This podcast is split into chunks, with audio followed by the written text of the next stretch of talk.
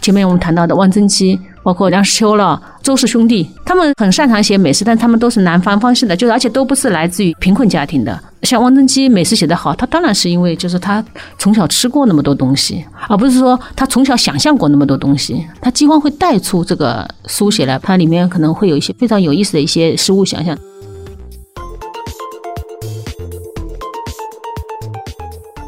我写一个小说，我不是说写到这一段，我想写一个美食。其实写美食对小说家毫无意义的。你这个时候他是怎么看待这个食物的？他是怎么去吃的？其实是他的人的一个命运或者一个他当时一个状态的一个体现。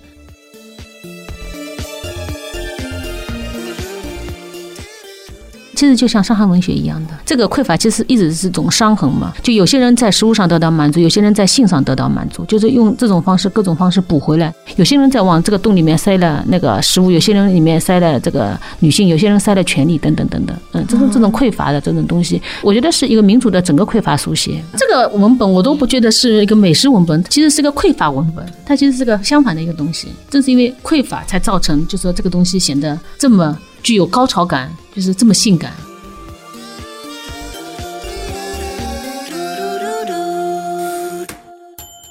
欢迎收听跳岛 FM。今天我们想跟大家聊的话题是饮食与文学。我们也请来了两位嘉宾，一位是作家张继老师。大家好，我是张继。张继老师最近出版了长篇小说《南货店》。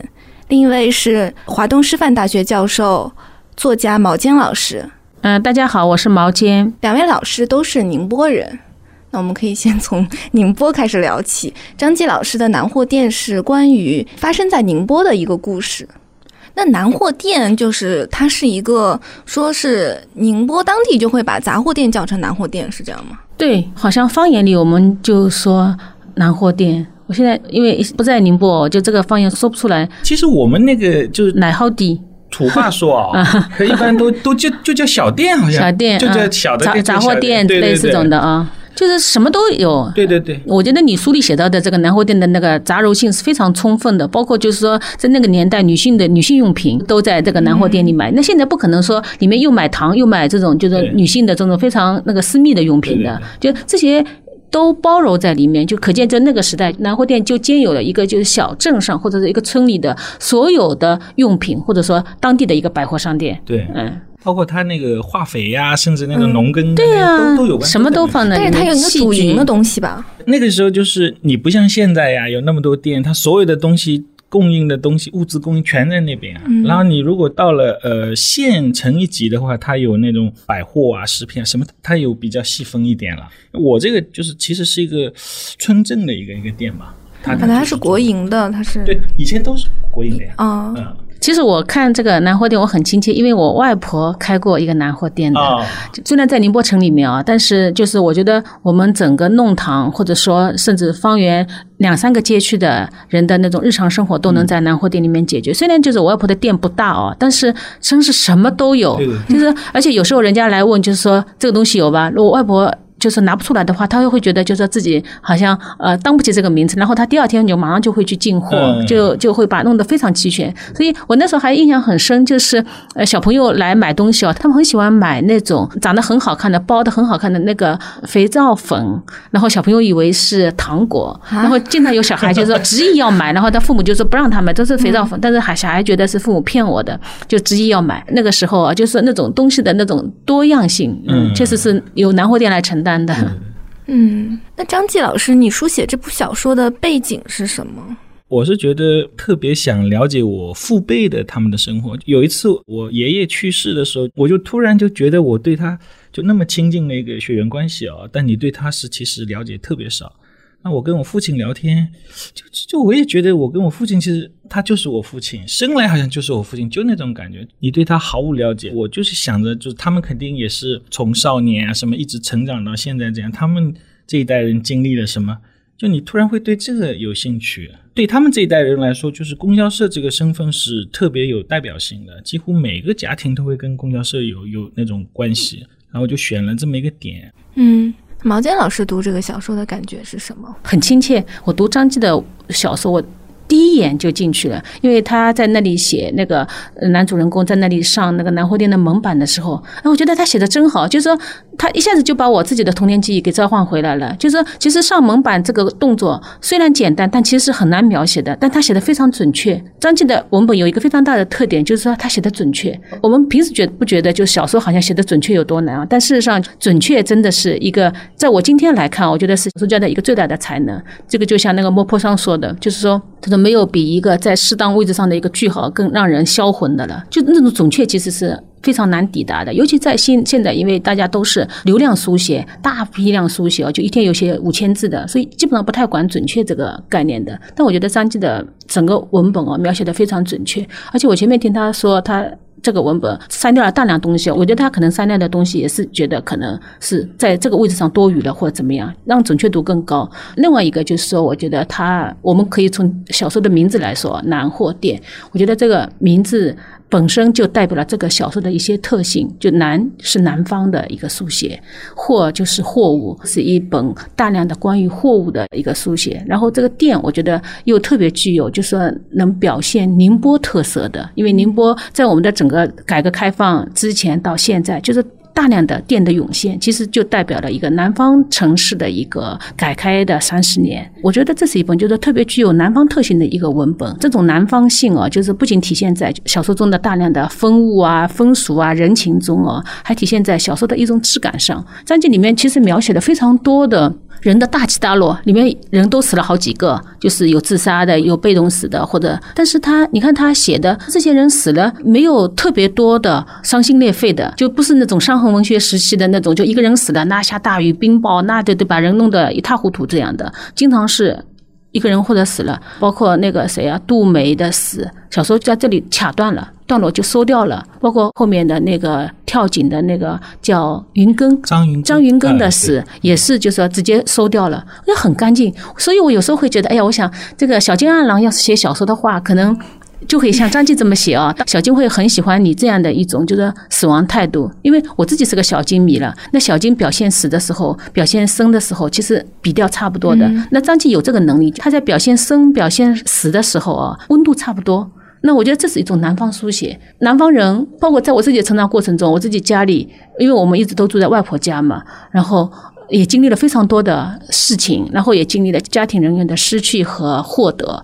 其实，在整个过程中，南方人有那种隐忍的东西，有那种对待生死之间那种好像更淡然的东西哦。我觉得都被张继在这个文本中用那个非常漂亮的、准确的这个句法呈现出来了。这是作家非常大的一个能力。然后它里面还有一种方言的进入，但这个方言的进入非常舒服。它不是说为用方言而用，不是很浓重，不浓重，一点都不浓重，跟繁话有点像的，但是一点都不浓重。就是说，我觉得只有像我们宁波出生的人，有时候读到的。的时候才会就是会心一笑，我都没有读出来。对，比如说他会写到那个秋林在那个齐师傅身体不好的时候去看他，然后他说手里可以捏样东西去，那个具体的句子我不记得了。那我觉得捏手东西，这个其实就是带着一种方言的东西的，但是他很舒服的，非常恰切的进入了这个文本里面有非常多的这个方言进入例子，但是这个方言非常妥帖，我觉得这是一种宁波的人情的。包括就说看一个人要手上捏样东西去看，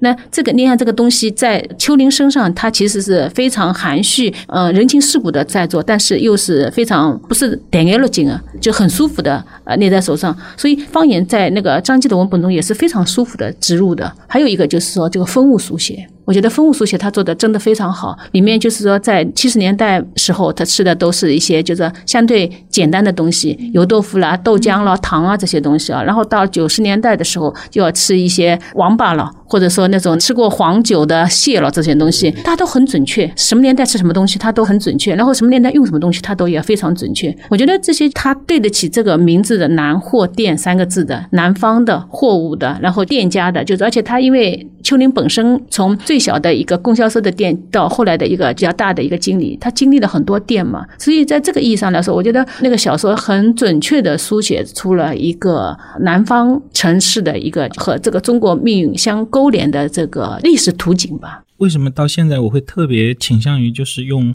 我从小说到大的这个语言，比如方言这个来说？其实最大的一个目的也是准确。嗯，北方语言有时候写东西，你总是觉得我写不到位，我就是那个点我就是达不到。然后你如果能够把那个方言，如果从小说到大的话，如果能用书面的形式写到小说里的话，能写出来的话。那就是因为感觉特别到位了，就是这个东西我是表达出来了，有点像那种三角包的东西，然后都包起来了，没有一粒糖露出来了，就是这个那三角包就特别妥帖，就这种质感。嗯，南货店里面的几个师傅，像齐师傅，他就非常善于，他祖上就是做水产生意的，然后他很会挑鱼，这个也是体现出了细致的一面。齐师傅的吃呢，又稍微有点不大一样。我觉得他是对自己的一个慰藉吧，特别是每次碰到那个事情以后，都会去那个饭店里去犒赏自己，或者安慰自己一顿。其实就像他们那个年纪，在特别长一段时间里，就是食物是特别呃稀缺的东西。然后因为这个东西少，但是特别珍贵，又是呃不可缺少的，那他肯定是会。特别把这个东西给放大了。你比如说，你这食物，他会怎么做？怎么做？怎么样？一方面是一个一个对自己的满足，一方面其实他也是对一个好的东西的一个一个想象吧。我觉得是一个讲究吧。我觉得是一个对美好的东西的一个想象。嗯，也不光是想象，包括也你说的讲究。我觉得里面其实是一个食物的一个精神分析了。那个七师傅吃什么，其实都是和他当时的精神状态是匹配的。包括后来秋林吃豆浆，后来改开的时候，他们要吃一些就是男人要壮阳的东西，其实都是食物的精精神分析。所以那时候我记得我在读那个博士的时候，就是我们呃系里有一个特别厉害的一个老师丁邦兴，他是搞方言的嘛。他说你你说两句话，我就能知道你是哪里人。那我们另外一个老师就说，他说你告诉我你一天吃什么，我就能说出你是什么样的人。食物其实是一个人的。精神面貌，张继小说我觉得厉害在于，当他描写这个人吃什么的时候，他其实在描写他是个什么样的人，而不是说他在描写他吃什么，他其实是在描写他是什么。就这是我觉得食物和精神之间的一个关联，也是在七十年代、八十年代，就是我们吃东西其实更多的，就包括我们看张继文本中的很多食物，我们其实不是说在看它是什么，我们是在勾连自己的记忆，我们在想象自己曾经是过什么样的人。所以我大概能理解张毅老师说的那个想象。嗯，对，几乎是每一个人后来是赚钱也好，怎么样也好，哎，他们都会念一句旧时代的好，比如说我我以前多好啊，比如说怎么样怎么样，不管你现在物质怎么样，他都会念一句前面的好。我是觉得你想象，比如说，但是他们在穷的时候，比如说在困难的时候，年轻那个时候，他们又会对将来的那个美好的东西，比如说他有一个特别美好的想象。那为什么到了那个时候说一句以前不好的时候，就是他们人生中最美好的那一段？我觉得人是其实是特别善良的，就是比如说你不管经历了多么糟糕的事情，当你往回捋的时候，你总记起来的就是那几件美好的事情。这是我对人的一个一个判断啊。嗯，所以齐师傅在非常痛苦的境地下，也会比如挨批斗，他也要去兴国饭店吃一碗光面，然后吃法。也是有他自己的那一套，就是你总得过下去呀。每个人都得有一个方法，我得让自己过下去啊。而且就是像齐师傅这种，我觉得在我的判断里面，他是可能骨子里其实是一个有点骄傲的人。他和另外一些人的活法可能不大一样，他可能需要，比如说我这边怎么样了，我另外得帮自己。我腰是弯了，但我得想个办法让自己在。另外一个程度上，腰我稍微直一点，就有点这种感觉，嗯。因为我看后面有一篇评论，就是说这个体现出了你对物的细致关照，还有书写物的传统在你作品中的体现。就是，嗯，你想写南货店，其实严格来说，我是七九年生的。那我写的这一段是七十年代末到九十年代初这一段，我是没有什么特殊记忆的，有效的记忆其实不多。但是就是你要写这一段的话，那你你必须要去熟悉这一段的东西吧。我觉得你写那个时候的人，你比如写写七十年代八十年代人，我觉得最重要的还是把他旁边的东西写准确了，他吃什么穿什么写准确了，那你这个人才会对。如果你说七八十年代的人，呃，你要写那个人也是拿个星巴克也是干嘛，你就肯定是不对的。对的，对，嗯，所以那个对了，你人肯定是我觉得会对的。因为我原来看到过你好像发过一条状态，是说你在什么什么情况下你会安排你的人物去吃这样一碗面？就你对这个是有偏好的吗？刚才马静老师我觉得说的特别对。我写一个小说，我不是说写到这一段我想写一个美食，其实写美食对小说家毫无意义。对对对，你这个时候他是怎么看待这个食物的？他是怎么去吃的？其实是他的人的一个命运或者一个他当时一个状态的一个体现。齐师傅他的吃我。里面就是他隔了吃那个酒酿丸子，就是那一段两次吃到最后的时候，当他儿子碰到那个事情的时候，就完全心境就是不一样，完全不一样啊！对，包括里面有一个那个大明，对对对，大明和他那个，因为他老婆没办法嘛，就是因为家境等等关系，但他老婆另外有个男人，然后大明也能和那个男人一起在饭桌上吃饭的，但是当最后一口酒他老婆给那个男人的时候。大明崩溃了。虽然写的是酒，但是说的其实都是人情、心理状态、精神状态。这段写的特别漂亮。对，他就觉得哎呦就不行了，就对你是身体背叛我，什么背叛 我都能接受。对啊，哎，突然发现哇，你这是心理上完全是。所以这个这个时候就是食物就是精神状态了嘛，就是说你等于是你最后一口酒你你给那个男人了，那他这个完全就崩溃了。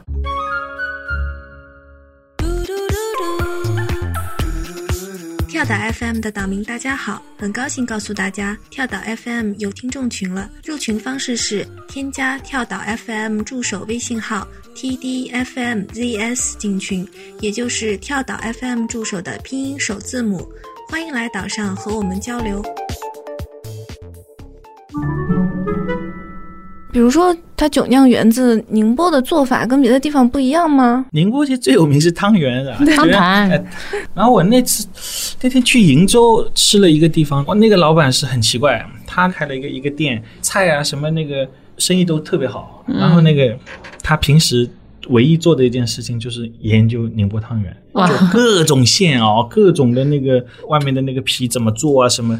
痴迷的那个那个状态，汤团有这么多讲究。他是可能跟他父亲什么有关，他就特别痴迷做这个。那他那其实吃多了要腻的，也没没多少好吃。我觉得我们宁波市长应该给你发一个这种荣誉奖状，就是种荣誉市民，就是这么有力的传销了宁波风物。真的，因为之前我们也有很多宁波作家，包括安妮宝贝了、魏慧啊，都和宁波有关系嘛。包括余秋雨之前更更早，但他们其实不太写宁波风物的。安妮宝贝也好啊，那个魏慧也好，其实写的都是那种，就是跟他们自己。当下的生活更贴近的一些东西，你出来以后，宁波就出来了。还有一个就是紫禁城，他不是他紫禁城宁波人，紫禁城宁波人啊，他不是号称中国的东野圭吾吗？对他，我觉得他小说最好的部分其实是写的是就是跟宁波风物有关的。一些东西，所以就是说，你们这样出来啊，就是尤其你啊，这样出来，我觉得宁波作为一个南方书写的一个重镇，可以出来了。就是说，宁波它重新成为一个书香之家。宁波历来哦，说实在的，我自己一天到晚被人家问你哪里来的，我会说宁波人啊。然后人家就说啊，你们宁波人很会做生意的。其实我心里心里就是多少，就对一个文艺青年来说，他就是个打击，你知道吗？就是好像一天到晚好像你在数钞票一样的感觉。那现在虽然就是说那个商业潮来了以后，作为一个生意人的后代，也没有什么多丢人啊。但是作为一个对一个文艺青年来说，他其实依然是个打击，因为毕竟我们祖上是有很多那个呃大量的文人的啊。那我觉得随着张继的这些，包括宁波书写的这个出来，我觉得宁波作为一个南方书写的一个代表。又重新可以走到界面上来了，所以我觉得市长应该给你发个奖状。小人物的那些人怎么活的，怎么那个戏的写出来，就要把这个货写出来，南货店的货写出来。对对对，嗯，小货小店风物，嗯，对。包括你看《隐秘的角落》，虽然就是说他没有在宁波拍啊，但是他湛江的这个风物他拍的很好。所以一个剧拍的好不好，都是风物表现的好不好呀？啊，他真实的细节和纹理，闲笔写的好，肯定对对对对，是的，是的，嗯。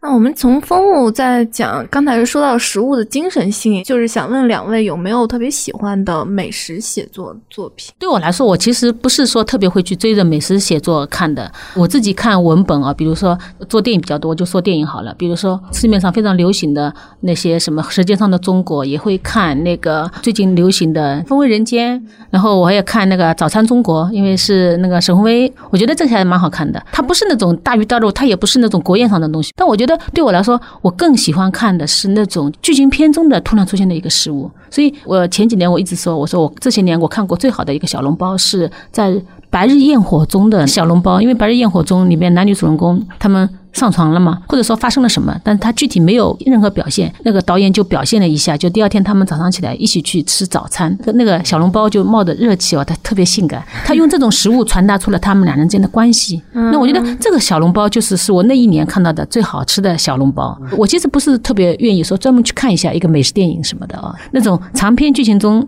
特意出现的那种美食，我觉得更加动人，包括更有意味一些。嗯，这个印象更深啊。包括我们小时候看那个金庸小说，我们觉得最好看的是那个黄蓉给那个洪七公做那个二十四桥明月夜，那个就记得特别牢。如果你去看很多那种专门做美食的这个东西，反而就是印象不深，因为这个就有点像，其实全部是美食这样的，我就觉得有点像 A 片了，因为一种纵欲的嘛。对我也有这种感受。嗯，美食 A 片其实你看到后来以后，你会觉得很腻的，就像你吃饭，你上。上来就是六道提胖放在那里，你就饱了，对吧？百鸡你肯定特写，哎，就就很很饱的。那那我觉得是 A 片的逻辑，在电影中人情世故中突然传递出来的上来的一道菜，你会觉得特别好。包括你看，我们俩都很喜欢的那个小金啊，小金中的那个小金从来不表现那种大鱼大肉的，他都是表现白米饭的。但你进小金镜头中的白米饭，你会觉得就是世界上最好吃的东西，因为他的情感到了，时间到了，就这碗白米饭就特别特别具有。一种好像人生最高礼仪感，这碗白米饭就特别好吃，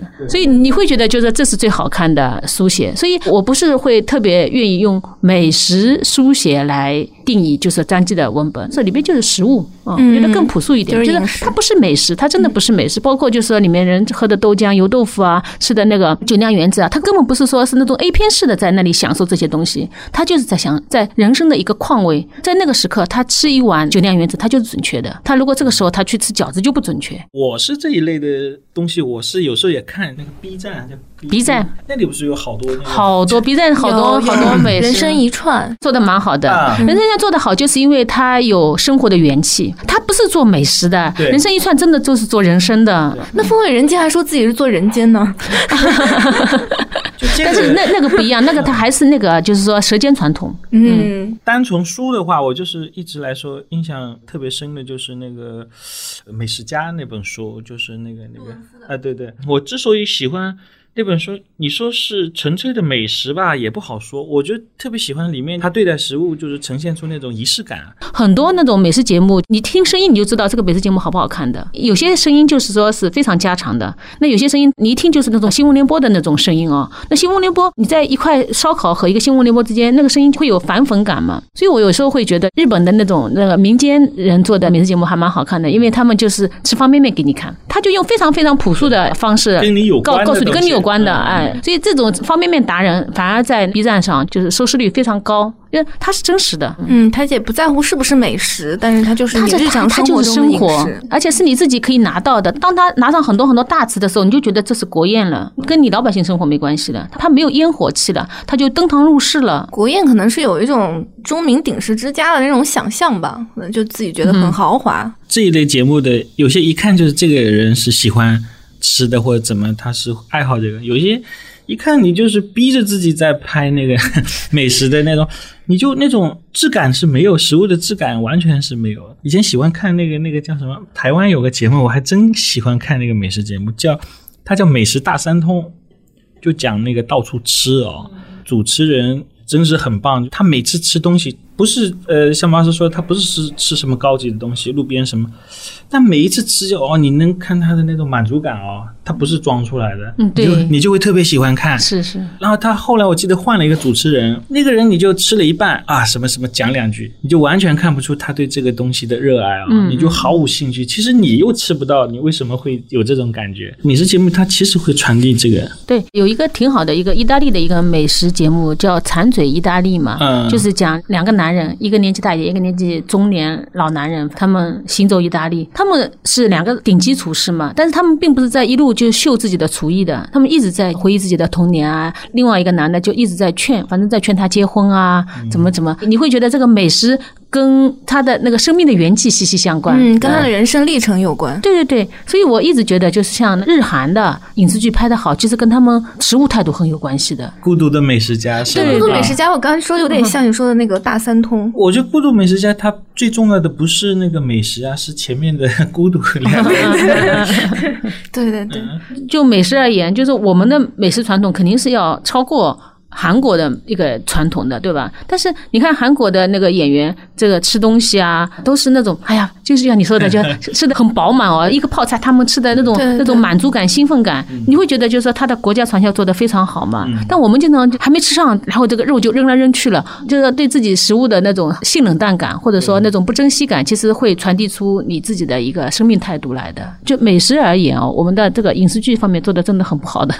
对你去看有些片子，打个比方，他郑重其事的要吃一顿饭了，嗯，做好了什么也很豪华，但你一看那个上来的菜啊，连点那个那个热气都没有的，对，你就觉得这个，我我有个朋友，他妈妈做那种自己家里有个说园林一样的一个，他的父亲是一个盆景大师，嗯，然后他妈妈就特别擅长做饭，就有时候会在里面搞一些试验什么的。我们问他就是你为什么菜做的那么好，他就一个字。他说要烫啊，就我们那边说烫，对对对，要烫，就是真的要有热气腾腾的那种。你说上来一个菜，一点热气都没有，你说这个是算什么吃饭？对，那个菜可能就只是一个道具，它不是一个情节的作用。就你说的是道具，对。你看我们这些年看了多少宫廷片啊？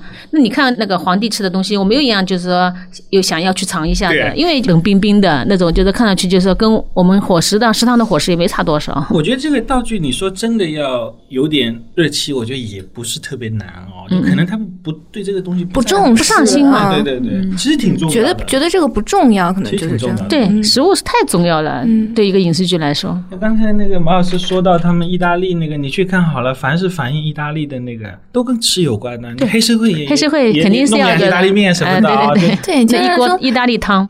这个其实就是一个挺大的反差，就是一方面影视剧里面不太重视这个，把这个当成道具，但另一方面又有这么多的美食的纪录片。嗯，对对对，我来读一段，就是说《风味人间》里面它来形容口感的，它的那旁白是这样说：世界上最难获取的蜂蜜是甜香醇厚的，扬州千层油糕是绵软甜润的，石炉橘金珠入口是爆香酥脆。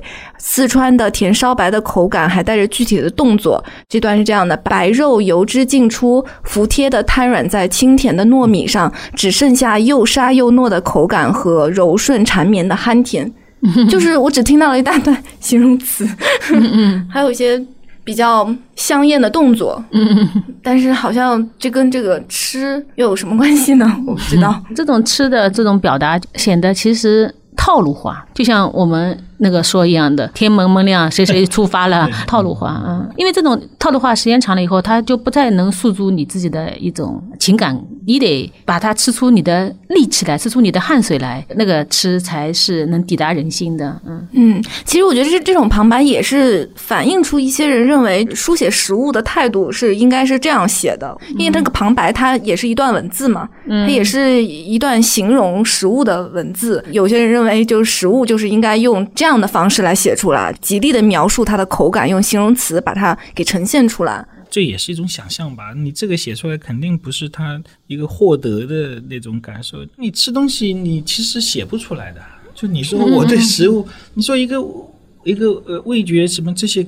感官的，你说能用文字写出，就你比如说成功的那些啊，它都是通过这个人来反映出来的。你说食物本身，你去写它，它怎么样，口感什么，这可靠吗？你比如写一百遍这个玉米怎么好吃，怎么还不如尝一口那个来的准确，是吧？这个书写我觉得是无效的。现在好像特别就是书面的一个美食啊，就对美食本身他可能没什么兴趣，但对这个这样的一个写的那个描绘的那个他反，我觉得很奇怪，现在谁都能对食物说出一些评判的。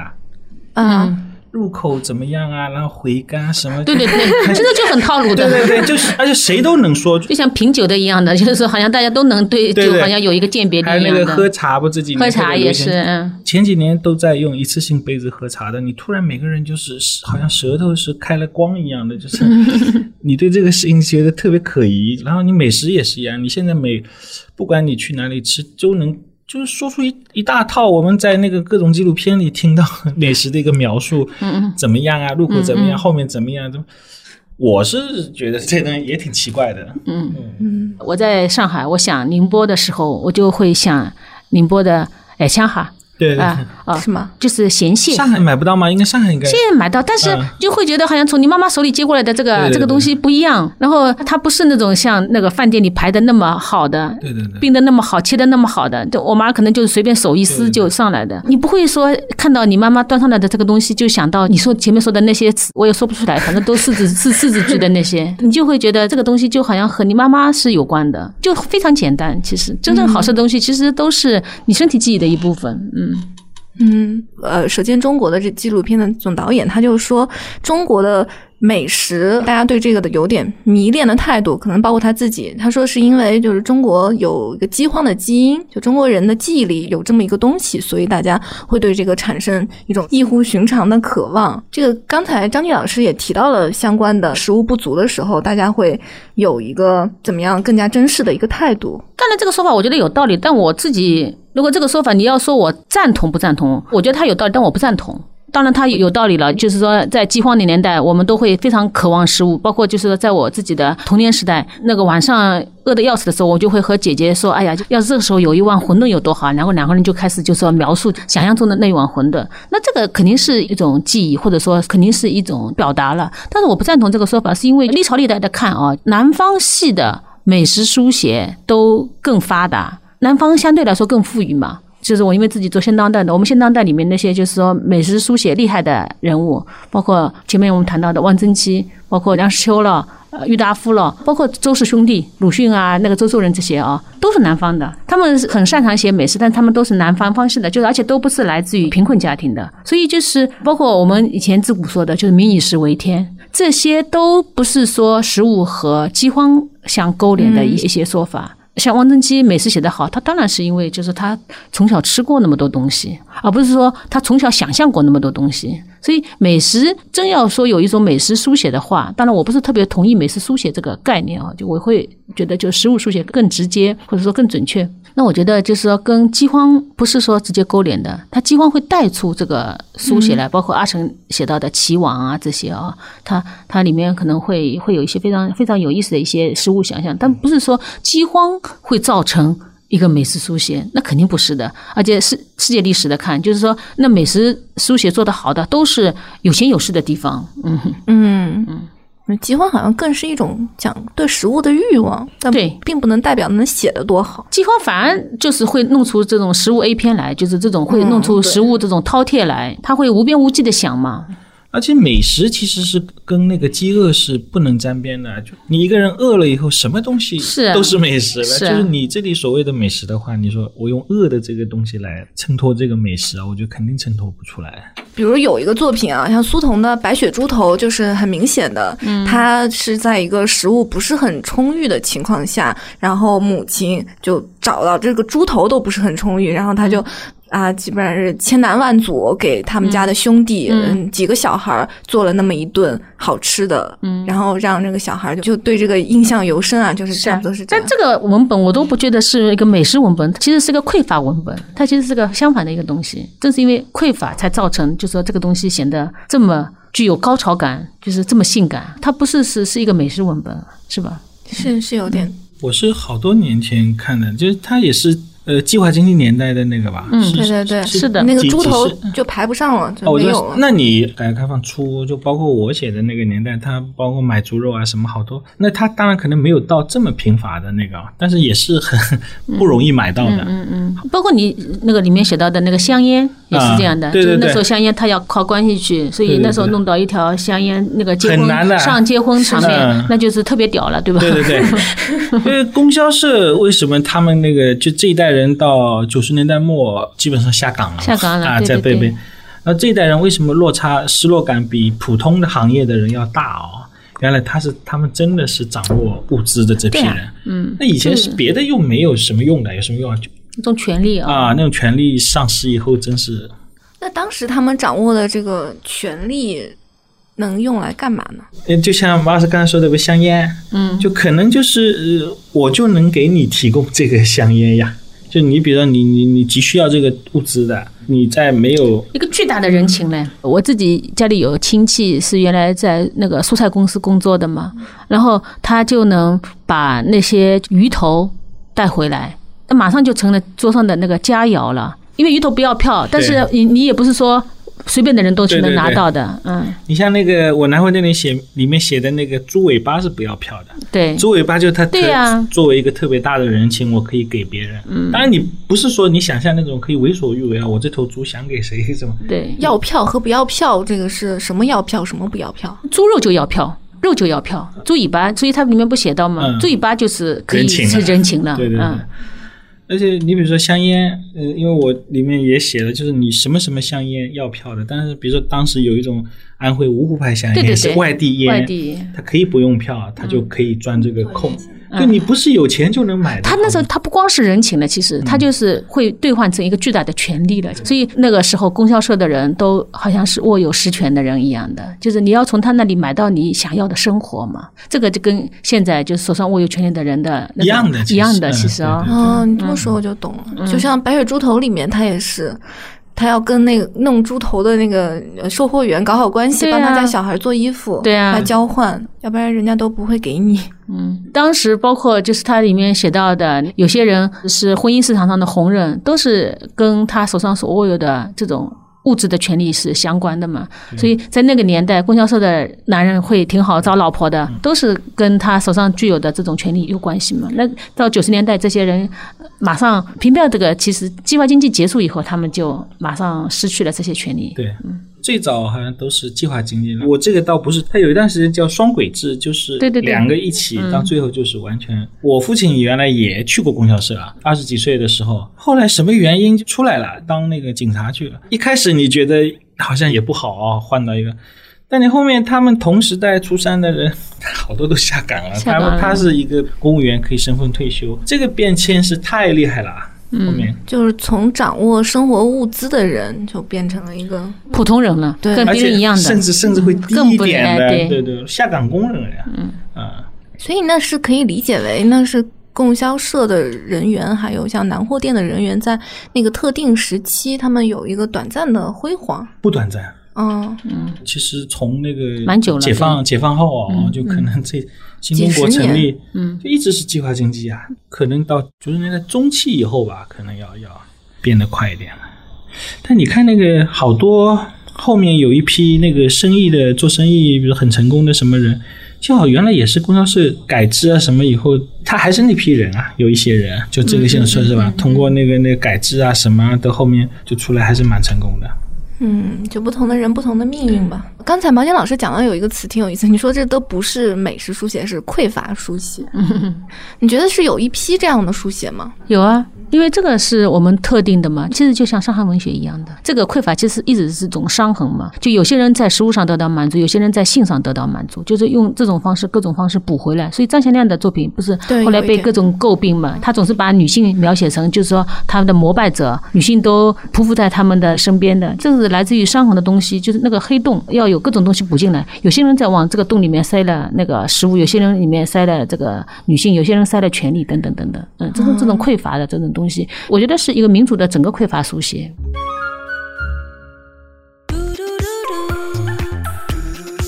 跳岛 FM 的岛民大家好，很高兴告诉大家，跳岛 FM 有听众群了。入群方式是添加跳岛 FM 助手微信号 tdfmzs 进群，也就是跳岛 FM 助手的拼音首字母。欢迎来岛上和我们交流。刚才也说到，我们这个民族啊，也有一些国外的视角，就是当代的有一些国外的作家对中国饮食啊有观察，像是前两年出版的《鱼翅与花椒》，然后它里面就不光是介绍中国美食，也提出了一些问题。中国人他来到中国，他可能在英国的时候就有人告诉他，中国人吃狗肉，中国人什么都吃。他来到中国又印证了他的想法，就之前的想法，就是他在海鲜市场就看到那个宰杀的现场，他就觉得确实是很残忍，还有一些。食品工业的问题，就认为是说放太多味精，这个其实就是西方对中餐的一个，嗯你说污名也好啊什么，他们就认为可能跟日料比，中餐是要更低一级的，因为中餐放了太多的味精，其实他们也没办法证明味精 不好，但是会有这种提防的心理。我也很奇怪，就是你不知道什么时候开始味精就不用了哦。哎，但是呃，现在我看他们那个做那个美食什么小视频，现在不很多的嘛，嗯，好多人反而又开始用味精了。一会儿说哎味精吃了会致癌什么的，然后就这这两年又开始对味精反污名化，呃说味精是没没什么对对的什么的，对对对对嗯，那但海边的话的人其实不大，不太需要，哎，但因为鲜的东西已经原原味就足够好啊了。足够了。嗯然后你说不可能，我一个海鲜再去加点味精，那个嗯，所以海鲜还是一般是就原味做法比较多。对我们宁波人，我基本上都吃，我从小都是吃原味的。那个张记，你怎么样？螃蟹原来都是这样的呀螃蟹我们都蒸一蒸的，所以现在我们很少乱掉了呃，什么嗯螃蟹弄成什么砂锅那种很辣很辣，我觉得就是可能在我们的童年时代，可能这个螃蟹要臭掉了才会这样去烧。以前我觉得那个食物区分的还是比较清晰的，比如说宁波菜啊，这一桌啊宁波菜就宁波菜。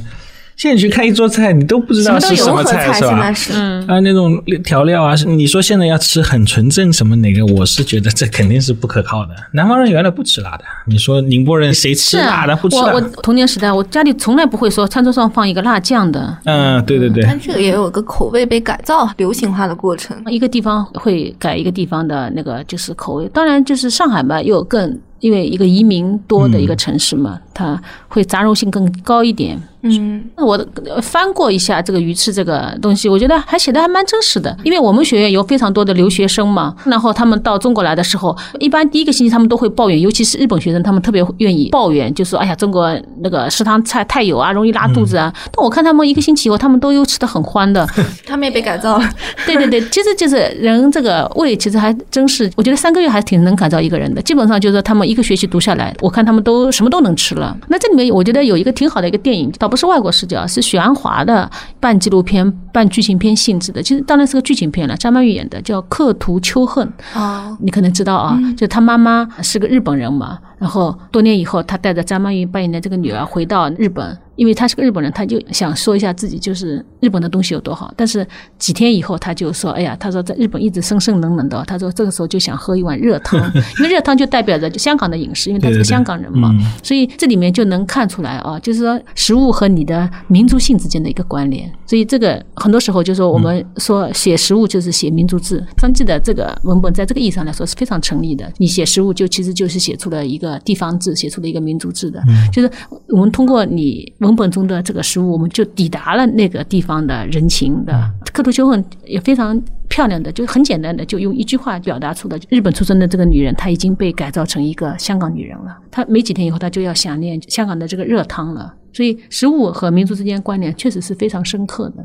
你就这么说，我就想到，因为外国的视角他来，他会把这些都当成是中国的饮食，嗯但其实嗯中国的也是很复杂的，各种地方的。嗯就比如说宁波的，你说海鲜，它就要吃原味，它也没有这个味精，所以这个味精的这个问题可能就不成立。对对对，我其实一直蛮想写篇文章的，我就觉得就是说，在我们当代中国的那个小说书写中，我一直觉得就是说，北方的是一个面条书写，南方的是一个米饭书写。我们其实是一个米饭共和国，就是在我自己的童年时代，我都很少吃面条的。面好像是逢年过节什么哎，那个，逢年过节有偶尔吃一下，就或者客人来一下，就是说面条不是我们的一个日常饮食就是我们日常饮食都是米饭，然后北方的就是面面条啊、饺子啊，大量的，就是这种面条饺子更像北方系的一个书写，它的特性也是更北方系一点，就我们南方的这个更加米饭一点，包括就是说我用张继的这个文本来做做一下就说明，你看张继的句子也都蛮短的，而且他很少用浓油赤酱的词的。很少用形容词，就是这方面有人可能会说它像汪曾祺啊什么什么的，我觉得这个也都是像而已。我觉得这个在特性上，其实它更具有一种南方的，就是米饭共和国所具有的那种米饭特性，就是一粒一粒的、干干净净的，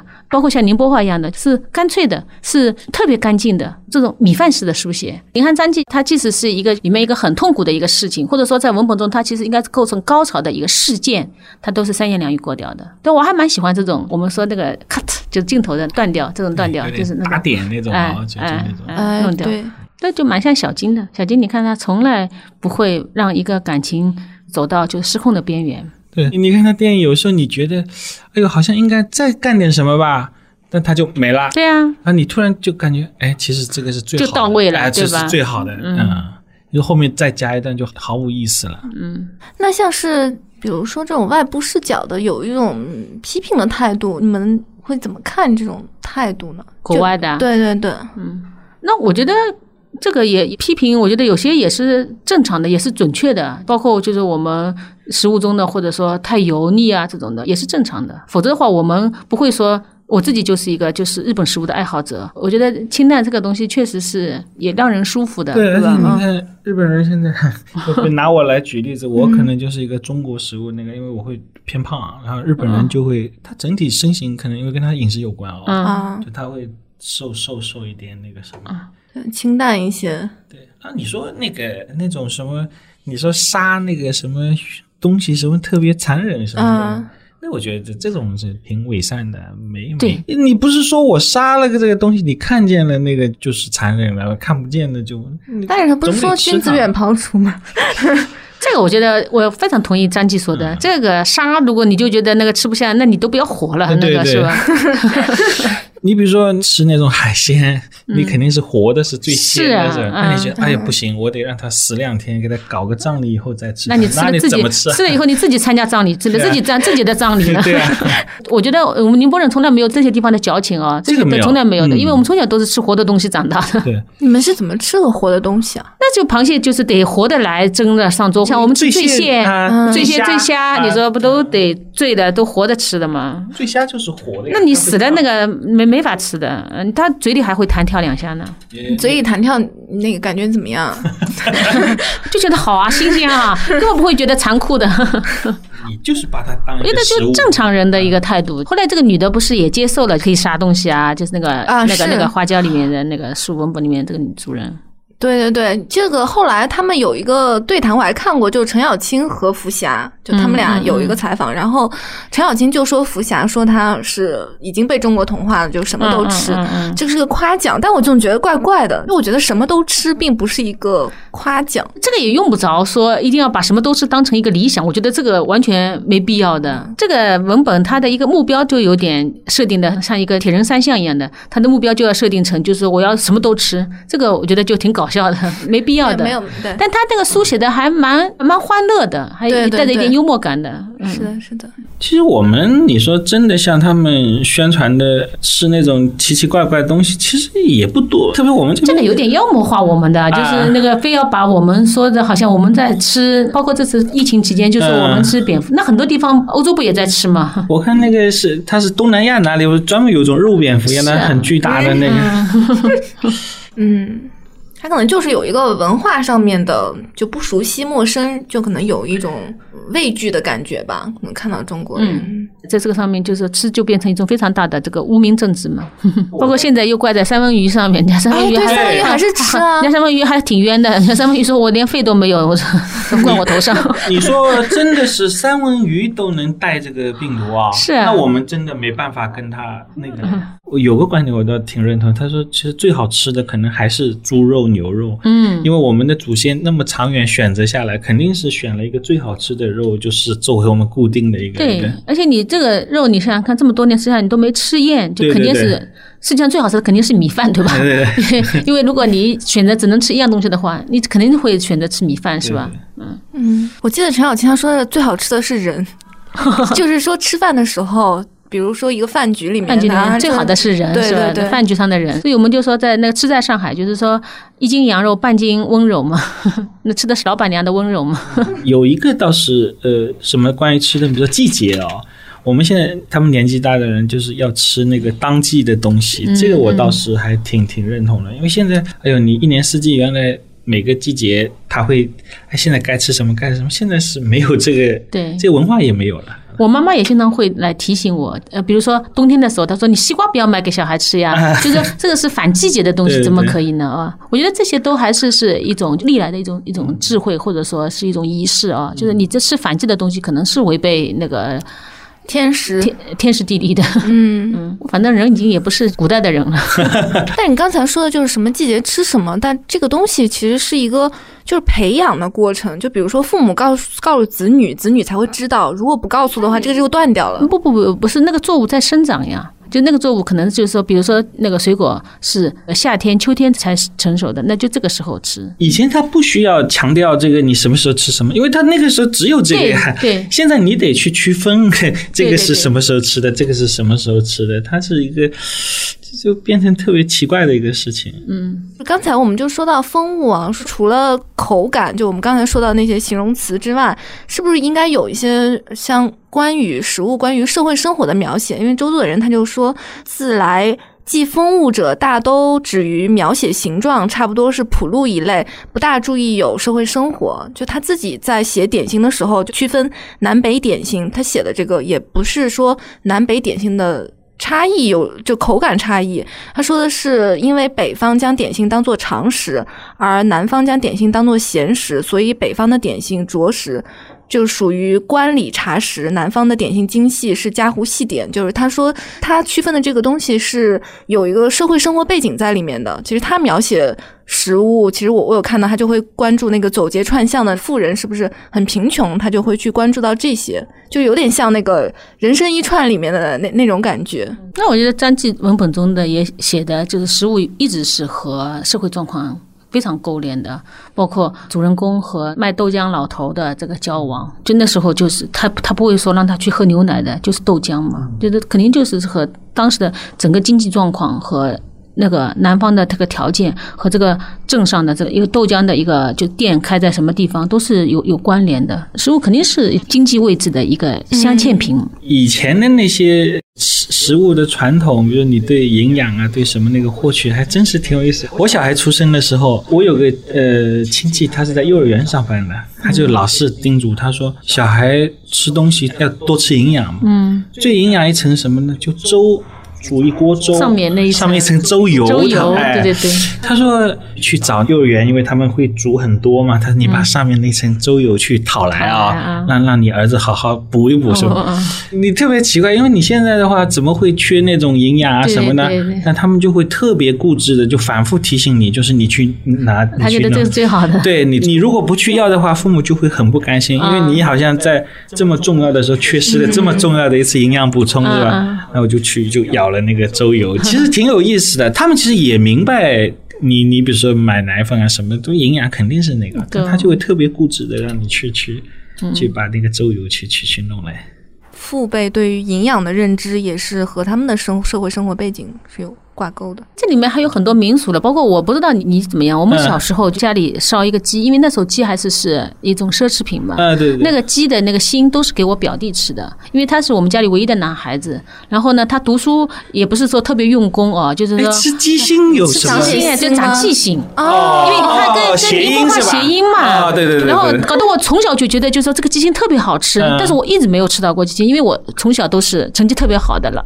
家里人就觉得你不用补鸡心了，然后我每次都是那个鸡心蘸蘸，然后让我表弟吃下去，但是带着一种仪式感的那种过程哦，就是然后我们都是好嫉妒啊，他吃了那么多鸡心有用吗？然后呢，那个鸡爪子呢，大人也不让我们吃的，说那个爪子会抓书本。嗯，呃，就是会书读不好，然后我，然后每次都是呢，好像我叔叔就是下酒菜的，然后我们也很嫉妒，所以当我自己可以选择自己对食物有选择权的时候，我就吃了好多鸡精，其实一点都不好吃，爪子啊这些好像，因为但是因为它是一个童年跟你的经济社会等等有关联的一种食物，所以你会去补，所以就是每一道食物其实都是关联的很多生活记忆的，所以是地方志是民族志。好，我们今天也聊了很多食物、风物，还有宁波，还有南方与文学之间的关系。也谢谢两位老师的参与，谢谢大家，谢谢大家，谢谢谢谢，再见。